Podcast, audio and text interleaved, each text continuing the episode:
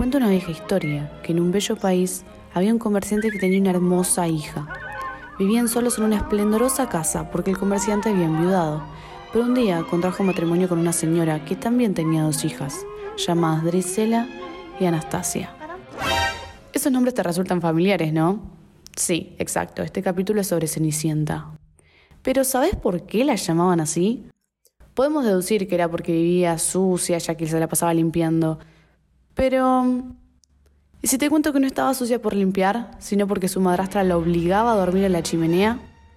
Ahí sí resulta un poco raro, ¿no? Demasiado cruel para Disney. Avancemos un poco. Al igual que en la historia que conocemos, sus hermanastras la sometían a todo tipo de mortificaciones. Y un día, el padre les preguntó qué querían que les trajera del pueblo. Las hermanastras pidieron vestidos y luego le preguntó lo mismo a Cenicienta, a lo que respondió, Padre, corta la primera ramita que toque el sombrero cuando regreses y tráemela. Pero... ¿El padre no estaba muerto? Eso es lo que nos contó Disney. Pero la historia de los hermanos Grimm nos muestra una realidad muy diferente, donde el padre estaba vivo, pero no le interesaba lo que las hermanastras le hicieran a Cenicienta. Walt Disney produjo distintas películas basadas en los populares cuentos de los hermanos Grimm. Sin embargo, la crudeza de muchos de estos relatos no terminaba de encajar con lo que Disney tenía pensado para su público infantil, por lo que lo llevó a desechar muchos planteamientos de ellos, para quedarse con la versión de Charles Perrault. Las diferencias no eran tantas, pero sí lo bastante significativas para no herir la sensibilidad de un niño. De hecho, la Cenicienta tiene sus orígenes mucho más atrás en el tiempo que la versión de estos dos. Un relato del antiguo Egipto guarda muchas similitudes con la princesa Disney que conocemos. Según esta leyenda, Ródope fue una joven griega raptada por unos piratas llevada a Egipto para ser vendida como esclava. Su amo era un buen hombre, pero no estaba al tanto de lo que ocurría en su hogar. No se enteraba que las otras esclavas de la casa se burlaban de la extranjera porque era distinta. Es decir, acá tenemos un antecedente del padre de Cenicienta, de las hermanastras malvadas que le tenían envidia a ella y ahora vamos a ver algunas más. Durante un baile real, la joven se puso su mejor ropa, incluidas unas sandalias de oro rojo, pero el resto de las esclavas impidieron que fuera la ceremonia, tal como ocurre con las hermanastras. Sin embargo, un halcón, que era la supuesta encarnación del dios Horus, robó las sandalias y se las llevó al faraón, quien lo consideró un designio divino y dio la orden de que todas las doncellas de Egipto tendrían que probarse la sandalia, tal como ocurre con el zapatito de cristal o de oro, dependiendo el cuento que conozcas. Finalmente descubren que era ella y se vuelve reina. Sacando la parte de la esclavitud y algunos detalles, podemos decir que es bastante similar a la de Disney, aunque sin tanta magia.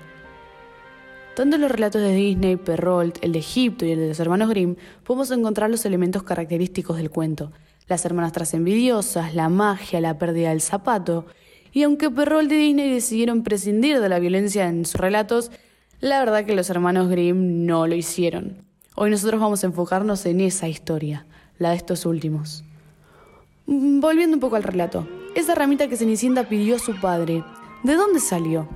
En el cuento mm, no aparece. Resulta que una vez que tuvo la ramita, la plantó en la tumba de su madre, la regó con sus lágrimas y de ella creció un árbol en el cual siempre encontraba un pajarito blanco.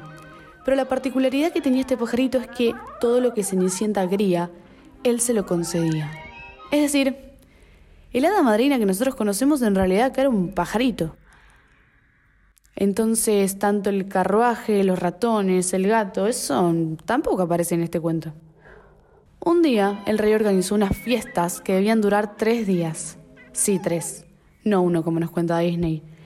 Y a la que fueron invitadas una lista de todas las doncellas lindas del país para que el príncipe eligiese una esposa. Una lista mm, medio raro, ¿no? Medio elitista. Al igual que en la historia tradicional, Cenicienta no podía ir y pidió el deseo de tener un vestido. El pajarito se lo concedió. El príncipe bailó con ella y al anochecer Cenicienta quiso volver a su casa, por lo que se escapó. Es decir, no se fue porque sonó la campana de las doce, el vestido se le iba a deshacer y todo lo que habíamos escuchado, sino que simplemente se quiso ir. Esto mismo ocurrió los siguientes dos días, pero en el último, el príncipe le tendió una trampa y puso pegamento en el piso por lo que el zapato quedó pegado. Pero era un zapato de oro, no de cristal. como nos decía Disney, sino de oro. Y como sabemos, dijo, mi esposa será aquella cuyo pie se ajuste a este zapato. Cuando empezaron a probárselo, la hermana mayor fue a su cuarto, se probó el zapato, pero no había forma de meter el dedo gordo. La madre le dio un cuchillo y le dijo, córtate el dedo. Cuando seas reina, no tendrás necesidad de caminar. Y ella lo hizo. Reprimiendo el dolor se presentó ante el príncipe y se fueron juntos en su caballo. Pero al pasar por el árbol de Cenicienta, dos palomitas dijeron, Sangre en el zapato, el zapato no le va, la novia verdadera en casa está. Volvieron y esta vez era el turno de la otra hermanastra. Se probó el zapato, pero esta vez no podía pasar el talón. La madre le dio un cuchillo y le dijo, córtate un pedazo del talón, cuando seas reina no necesitarás de caminar. Y ella lo hizo. Reprimiendo el dolor, se presentó ante el príncipe, se fueron el caballo y cuando pasaron frente al árbol cenicienta, las palomitas volvieron a decir, Sangre en el zapato, el zapato no le va, la novia verdadera en casa está. Volvió nuevamente a casa, Cenicienta se prueba el zapato, le queda perfecto, la reconoce y llega el día de la boda. Ese día las hermanastras se presentan a la boda, pero los pajaritos, en señal de venganza, le sacan los ojos a picotazos. Eso sí que fue demasiado para Disney, ¿no? Por eso lo sacaron. El cuento de Walt Disney es fiel a lo que relata Perrault, pero tiene algunas cosas que no son tan similares. Por ejemplo, la más importante es que en el relato de Perrault Cenicienta termina perdonando a las hermanastras y ellas se terminan casando el mismo día con dos nobles. Pero en el de Disney no las perdona. Y en el del cuento de los hermanos Grimm, pero muchísimo menos.